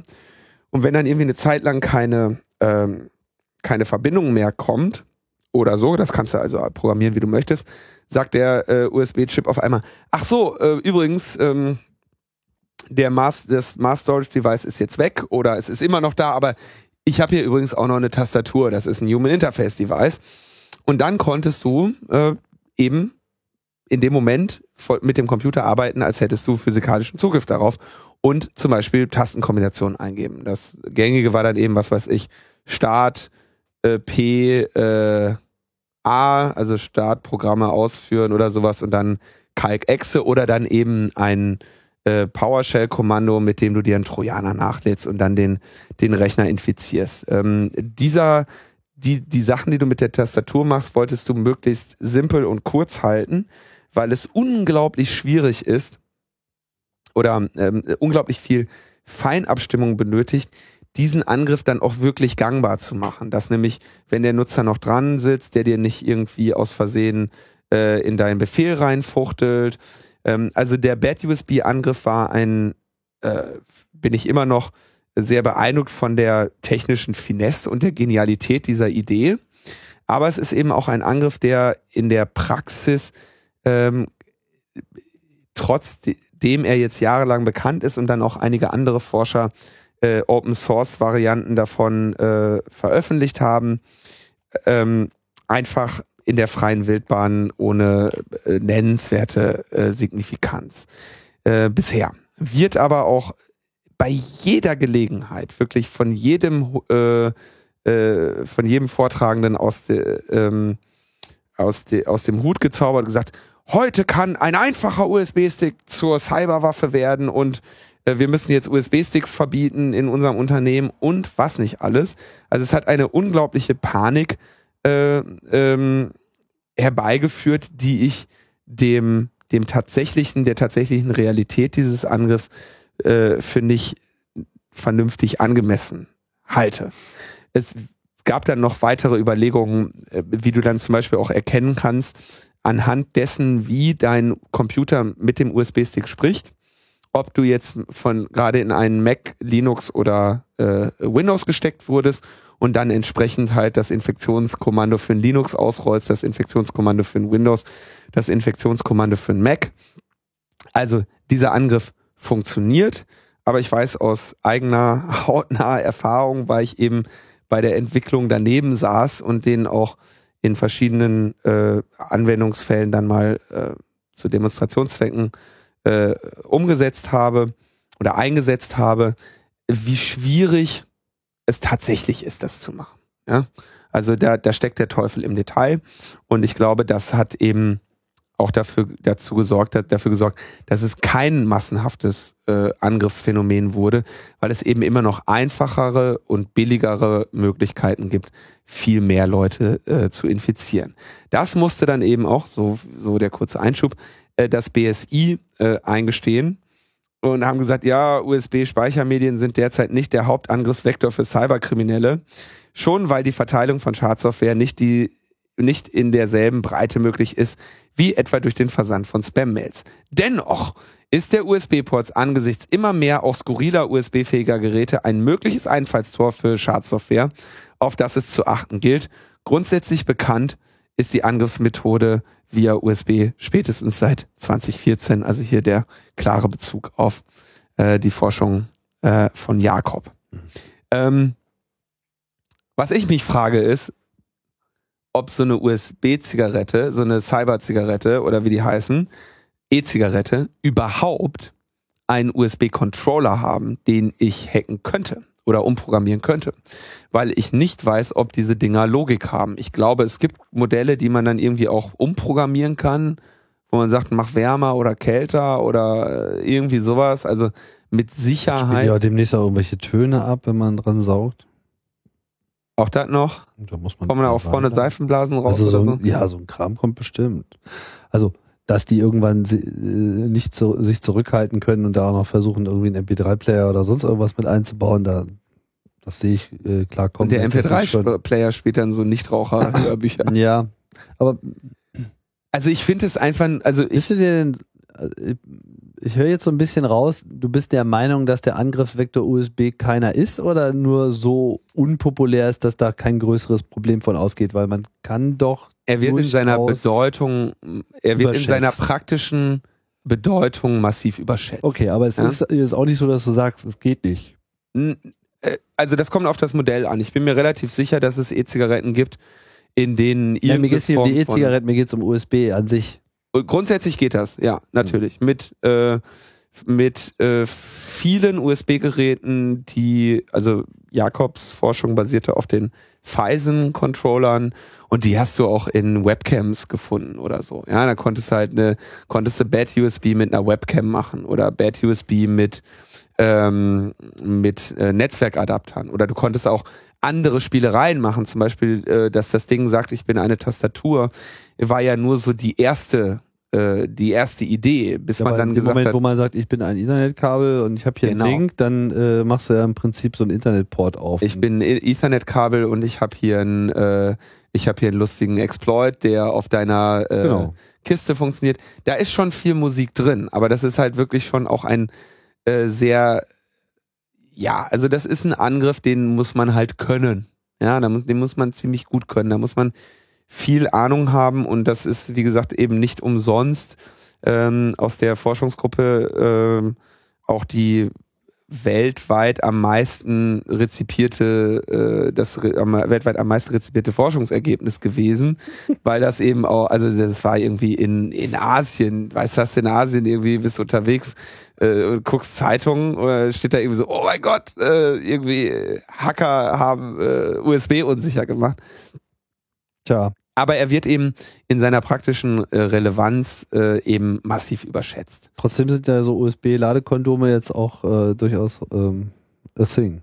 Ja, ja, es ist auch keine blöde Idee. Ne? Also mhm. ähm, äh, so ein, so ein nur Ladekabel zu haben. Genau, ja. es gibt ja so Zwischenstecker, ich habe jetzt gerade keinen Namen parat, gibt es wahrscheinlich auch schon viele. Ja, die halt nur die beiden. Ja, die haben aber, glaube ich, also. Ja, die, das ist, so einfach ist es nicht, dass man jetzt nur die beiden Kabel nimmt, weil du musst halt heutzutage gegenüber deinem Logik, Ladegerät genau. auch schon kommunizieren, was bist du denn überhaupt und so und äh, weil sonst kriegst du nicht genug Strom und dann lädt es genau. nicht schnell genug und so. Also man braucht sozusagen schon etwas, was so halbwegs intelligent ist und es gibt irgendwelche Open Source Hardware Projekte, die das machen, die ich gerade nicht benennen kann. Das ist schon noch ein Thema äh, für die Zukunft. Und bei der Masse an Telefonen, die an Flughäfen in USB-Ports gesteckt werden. Das ist aber ein anderes Ding. Also ich meine, ja. ich finde halt, also erstens, klar, du steckst, du solltest dein Telefon nicht einfach irgendwo dran stecken. Du solltest auch nicht, ähm, aber dieses, dieses Ding jetzt halt, also ich meine, wir reden hier von dem Bundesamt für Sicherheit in der Informationstechnik, sich dass sich, Herr, dass sich ja. nicht schämt, vor einem Risiko zu warnen, für das sie null Anhaltspunkt haben, einfach nur um irgendeine Scheiße zu reden zum Welt-Nichtrauchertag. Und das finde ich dann halt schon, da merkst du halt, wie mit diesem Thema umgegangen wird. Wenn du ein besonders schützenswertes Gerät hast, was weiß ich, ein besonders äh, schützenswertes Android-Telefon mit dem äh, ein Kryptophon oder sonst was, ja, natürlich empfiehlt sich das da ein Ladekondom äh, zu haben, ja. Ich weiß, kann aber jetzt auch keine Empfehlung aussprechen, welches äh, welches Ladekondom da jetzt wirklich brauchbar ist, weil die billigsten eben einfach welche sind, wo zwei Kabel gespart wurden und du eben nur Plus und Minus 5 Volt hast und die laden dann dein Telefon erschreckend langsam auf, äh, weil sie eben, weil diese ganzen Ladegeräte auch die Logik haben und nicht einfach zwei Ampere draufgeben, sondern ich glaube Standard nur Halbes. 500 Milliampere. Mhm. Ja? Also da, da steckt der Teufel im Detail, aber ich äh, betrachte mit wirklich mit äh, mit sehr viel Sorge, wenn das Bundesamt für Sicherheit in der Informationstechnik eine öffentliche Warnung rausgibt vor einem Angriffsmuster, das ist in, für das es in der Form keinen öffentlichen, äh, beka öffentlich bekannten Beleg gibt. Im, in diesem konkreten Fall USB-Zigarette. Allgemein grundsätzlich ja. Da ist zu Vorsicht geraten wenn ihr entweder an irgendwelchen Watering Holes seid, also irgendwie so, hey, hier da gibt's ja am Flughafen überall, ne, lade hier dein Telefon kostenlos. Ja, wahrscheinlich, so als wenn ich keine Powerbank dabei hätte, mit der ich das selber machen kann. Ähm, oder eben mein eigenes Ladegerät, was ich auch an eure 230 Volt stecken kann. Also da, da ist natürlich zu, zu Vorsicht geraten, aber du brauchst eben natürlich in der Regel, gerade wenn du so ein Telefon hacken willst, dann auch noch irgendwie ein Exploit oder du musst so blöd sein, dass du das ADB noch anders auf deinem Android. Ähm, also ich finde nur diese Meldung des BSI die Meldung äh, äußerst ist, unseriös. Äh, ist übertrieben. Aber und das von jemandem, der eben aus dem aus dem Team kommt, der diesen, der diese, der diese Panik, äh, ob beabsichtigt oder nicht, äh, in die Welt gesetzt hat. Ja, ihr habt die Ämter in äh, Panik versetzt. Also insgesamt wird dieses Und jetzt beschönigst du das. Ich sehe schon Äh, Lade, Ladeschränke, die hinten offen sind, wo die Telefone gleich Das sind kleine mechanische werden. Türken, die, die hacken Ja. dein Telefon. Genau, die Schachtürken bedrohen unsere Telefone. Also insgesamt wird diese, diese USB-Geschichte noch ein bisschen heißer gekocht, äh, äh, wurde, die- wird die heißer gegessen, nee, heißer gekocht als gegessen. Ähm, viel einfacher ist tatsächlich, oder viel, viel klassischer ist übrigens eigentlich der Angriff, dass du so ein ähm, so einen USB-Stick ver äh, verlierst, in Anführungszeichen, ne, bei irgendeinem Unternehmen auf dem, auf dem Parkplatz. Und äh, dann hast du halt irgendwie so eine Word-Datei drauf, äh, an den ehrlichen Finder.doc.exe und damit kommst du, holst du auch jede Büchse. Ne? Also das ist irgendwie USB-Sticks, die verloren werden, werden äh, immer von den Leuten äh, aufgehoben und an den Computer gesteckt. Ne? Und das da und dann wird natürlich geguckt, was da für Dateien drauf sind. Und wenn da drauf steht, bitte lesen oder so, äh, da, da machst du es sehr viel einfacher, als dass du jetzt wirklich so eine Bad USB äh, machst und dafür sorgst, dass die auf deinem Zielsystem stabil funktioniert. Da ist die Schwierigkeit. Bad USB selber ist nicht so schwer. Aber dass, dass die Angriffsfolge, Tastenfolge oder Netzwerkangriff oder was auch immer du da machst, ähm, stabil funktioniert, da haben wir äh, doch durchaus immer mal wieder Schwierigkeiten gehabt. Blinde Kuh mit einem Baseballschläger sozusagen. Du hast zwar ein, ein starkes, eine starke Waffe in der Hand, aber du weißt nicht so richtig, worauf du eindrischst. Ja, du, also Baseballschläger gar nicht so sehr, aber du musst halt irgendwie, wenn der Nutzer halt irgendwie ein anderes Fenster aktiviert, dann tippt deine Tastatur, du hast eben kein Feedback, du musst diesen Rechner blind bedienen. Ich sag ja, blinde Kuh mit einem Baseballschläger. Also du weißt halt nicht, auf was du eindrischst. Du drischst halt auf irgendwas ein, aber du weißt halt nicht, Aber also du willst im, was du da für Rückmeldungen kriegst oder ob du da nicht die ganze Zeit auf Sandsäcke draufhaust. wenn es dir hilft, dann ist das von mir aus eine blinde Kuh mit Baseballschläger. Ich würde es eher sagen so, äh, du musst den Baseballschläger erstmal finden. Das ist eher, also so komme ich mir da eher bei vor. Aber egal. Auf jeden Fall blinde Kuh. Das ist unseriös. Das BSI ist unseriös. Und äh, kauft euch Cyber-Cyber-Zigaretten und hackt euch äh, gegenseitig, damit das BSI irgendwann, damit das BSI wenigstens sagen kann, äh, wir haben hier äh, nicht nur Visionen gehabt, sondern waren auch äh, visionär äh, mit dieser Warnung. Genau. Seid mal, seid mal, seid mal ein bisschen seriöser, so wie Berlin. Ja. Hast du schon gehört? Berlin, Berlin hat jetzt schnelles WLAN in Berlin. Ach Nee, nee, wir hätten fast WLAN gehabt. Fast. Fast, nicht fast. Fast. Fast WLAN. Fast hätten wir WLAN. Nee, wir haben jetzt, äh, nee, es wird alles gut. Äh, WLAN, City WLAN, wir haben es immer gewollt. Ja, man macht einen Wasserhahn auf und die Bits kommen rausgepurzelt. So haben wir das immer äh, gewollt. Nach vielen Jahren hat Berlin jetzt reagiert und hat zwei Access Points in die Stadt gestellt An Pariser Platz. Die am Pariser Platz alles wunderbar ausleuchten, wie die Start-up-Bude, die dieses WLAN jetzt für die Stadt Berlin in Betrieb genommen hat, äh, behauptet hat. Das wäre total Zwei gut. WLAN-Stationen strahlen den Platz perfekt aus. Perfekt. Der Pariser Platz ist, sagen wir, viermal so groß wie der Republikahof. Mhm. Ne? Ungefähr. Oder zweimal, viermal. Pariser Platz ist schon. Ich weiß nicht, ob das jetzt eine Größenordnung ist, mit der jeder was anfangen kann. Die meisten kennen wahrscheinlich eigentlich eher den Pariser Platz. Aber Aber ich würde mal sagen, so auf dem Republikahof würde ich jetzt vorsichtig schätzen, dass der, ich weiß es nicht genau, aber ich würde davon ausgehen, dass der Clemens da bei so einer Republika zwischen vier und zwölf äh, Access Points aufhängt für irgendwie diese Anzahl Leute, die sich da befinden. Ne, wäre jetzt so meine vorsichtige Schätzung. Ja gut, wie viele Leute sich da befinden, ist ja egal. Die Frage ist, wie viele wollen dieses WLAN benutzen und wenn da halt auf einmal ganz viele Leute dieses WLAN benutzen, erscheint mir zwei, ähm, also einerseits ist es ein bisschen unklug, weil, sagen wir mal, da ist jetzt irgendwie so ein Event. Da ist ja ab und zu mal ein Event, Brandenburger oder? Tor, Ja, ab da- und zu ist da mal einer. Da spricht dann mal ein amerikanischer Staatspräsident oder äh, irgendwelche anderen unwichtigen Leute reden da oder irgendwelche Bands spielen Ja. da oder es wird Silvester gefeiert oder Eine Viertelmillion auf den einen. oder Tag der deutschen Einheit, so, ne? Genau. Also da liegen da schon mal so, Love Parade wollte ich jetzt nicht gerade rausholen, die ist ja schon durch. Aber CSD, keine Ahnung, irgendwas ist da halt. Auf jeden Fall, dass da mal ein paar hundert oder vielleicht auch mal ein paar tausend Leute sich äh, aufhalten, soll ja schon mal vorgekommen sein.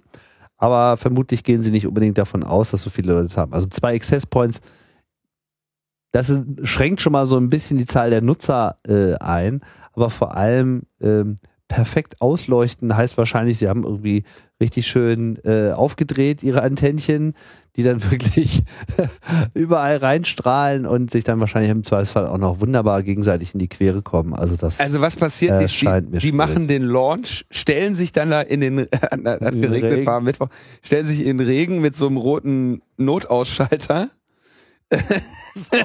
das schön den. gesagt. Den Notausschalter. Ist doch ein Notausschalter. Ja, den hatten sie, äh, ja, es ist überhaupt lustig, dass solche, solche äh, bekloppten Großprojekte eigentlich immer mit Notausschaltern in Betrieb genommen werden. Das ist eigentlich sehr honest. Ja, die machen, Ja. drücken den Notausschalter und wundern sich, dass der WLAN nicht mehr geht.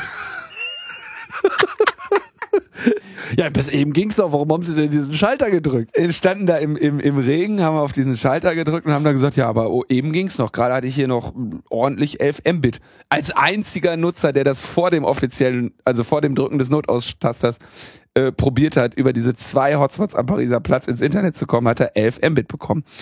Ähm, und aber machen das Ding an, sagen so, jetzt geht hier das Internet. da ist irgendwie so ein äh, ein Bild mit der wunderschönen Unterschrift. Und ich denke, das ist schon, das ist äh, eine valide Bildunterschrift. Da wird die künstliche Intelligenz keine Stereotypen lernen, denn da steht ein Infopavillon, keine Touristen und kein WLAN. ja, haben das Ding halt irgendwie. Nee, es ging ja was. Die Werbung kam. Genau, denn es gab nur kein Internet, aber die Werbung kam trotzdem. Was schon mal ganz interessant ist. Das heißt, sie haben so, zumindest schon mal so ein bisschen ihr eigenes Datacenter äh, geschafft oder vielleicht haben sie auch bei ihren Access Points dieses Video direkt hinterlegt, damit auf jeden Fall schon mal die Werbung abgespielt wird, wenn auch kein Netz kommt.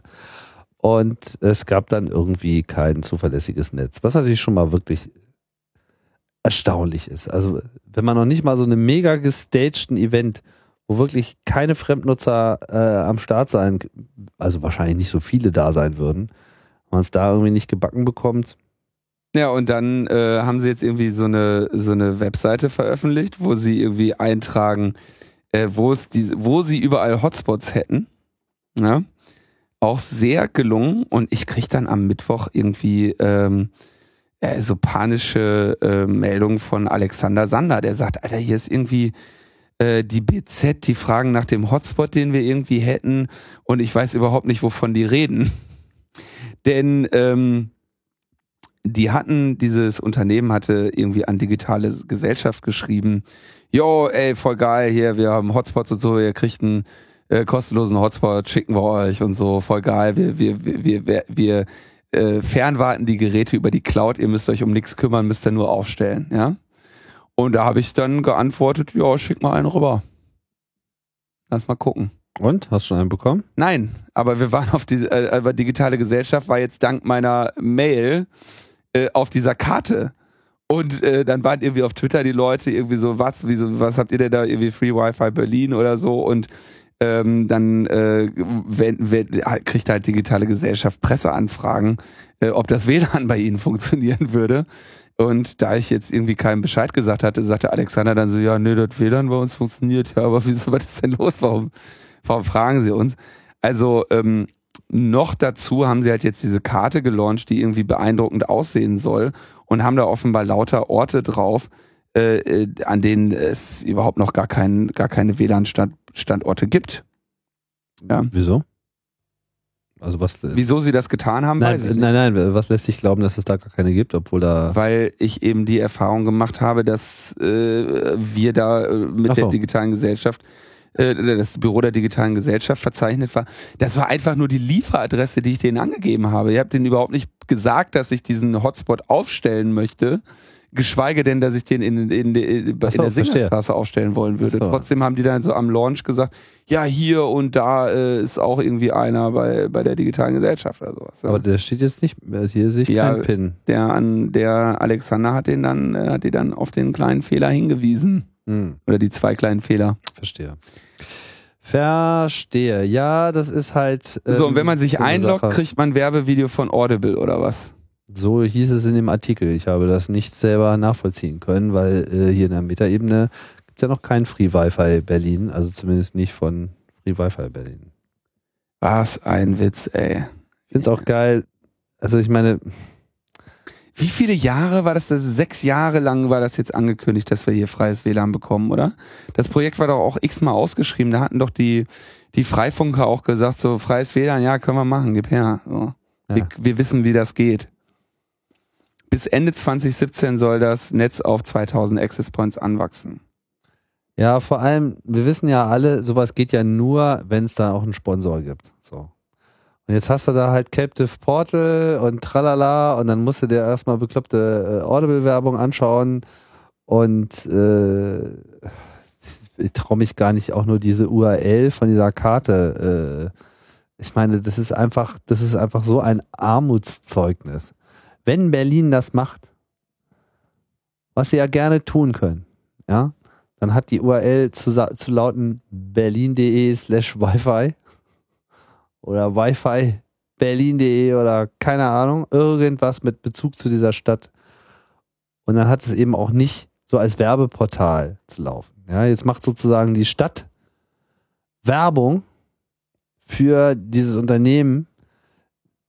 Und ich meine, mal ehrlich, die paar Access Points da aufzubauen, Das, das ist doch lächerlich.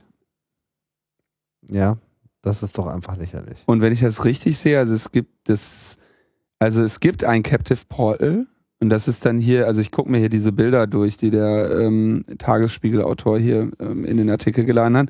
Und da gibt's dann irgendwie ein Captive Portal, das ist hörbücher-blog.de, Free Wi-Fi Berlin, anmelden und abbrechen. Das heißt, diese Werbung, die da kommt, ähm, die haben also ein Captive Portal mit Werbung statt Anmeldung. Ne? Also das, das entnehme ich hier diesem, Mhm. dieser Beschreibung und äh, diesem Screenshot. Ja, geil. Ja, geil, weißt du, und oben steht Berlin dran und dann irgendwie Audible. Also hätten die das, boah, hätten die das einfach mal mit den Freifunkern in Ruhe gemacht. Das wäre einfach, da hätte einfach funktioniert und wäre schön gewesen. Aber selbstverständlich äh, launchen die da dieses, dieses Ding mit dem Notausschalter und das funktioniert nicht. ähm, So geht's nicht. auch Schodrowski, irgendein, was weiß ich, ge, ge, wer auch immer das ist. Ähm, achso, der Senats, der stellvertretende Senatssprecher Bernhard Schodrowski kam auch während des Pressetermins äh, nicht in dieses Netz. Das läge aber vielleicht an seinem iPhone, sagte er zögerlich. Bei den anderen hätte es eigentlich immer geklappt. Ja. Ah, wie peinlich. Experten am Werk.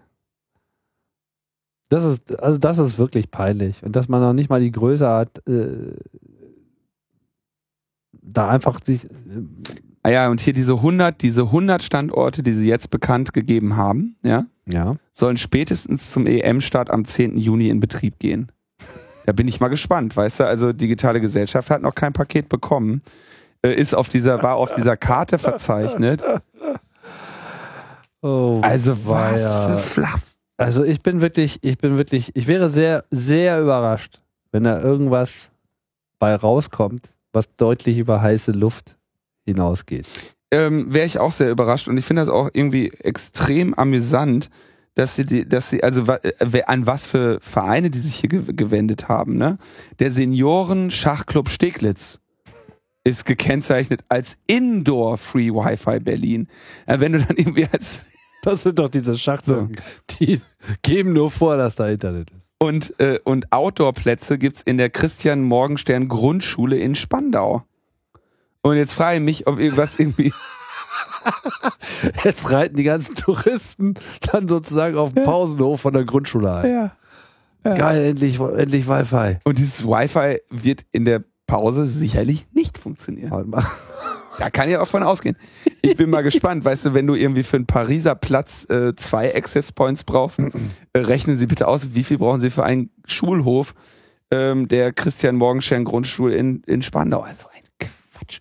Und ich bin echt mal gespannt, was die da noch so für ein Bedingungswerk dazu schicken, weil die ja offenbar davon ausgehen, dass sie diesen dämlichen Hotspot bei den Leuten droppen, die den in Strom stecken und die, die, die Unterhaltung dieses Gerätes auch noch irgendwie äh, den Betrieb dieses Gerätes dann da auch noch über ihre Stromrechnung äh, bezahlen. Ne?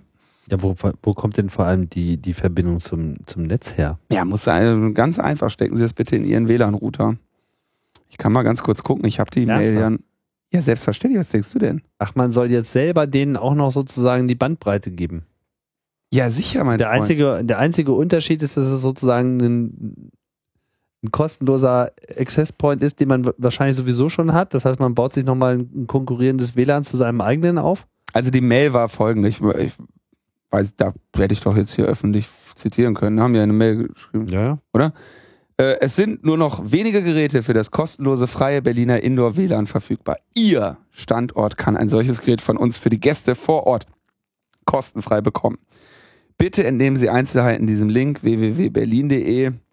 Ähm, wichtig, wer zuerst kommt, mal zuerst. Daher entscheiden Sie sich bitte schnell. Schieben Sie die Entscheidung nicht auf. Voraussetzung, eine Internetverbindung mit mindestens 6 Mbit Bandbreite. Das Gerät wird Plug and Play am örtlichen Router per CAT-Kabel angeschlossen. Per Cut-Kabel. Mhm. Katzenkabel. Ka- Ja, ich glaube, Ethernet-Kabel meint er wahrscheinlich. Das WLAN beinhaltet Jugendschutzfilter und Ruhezeiten.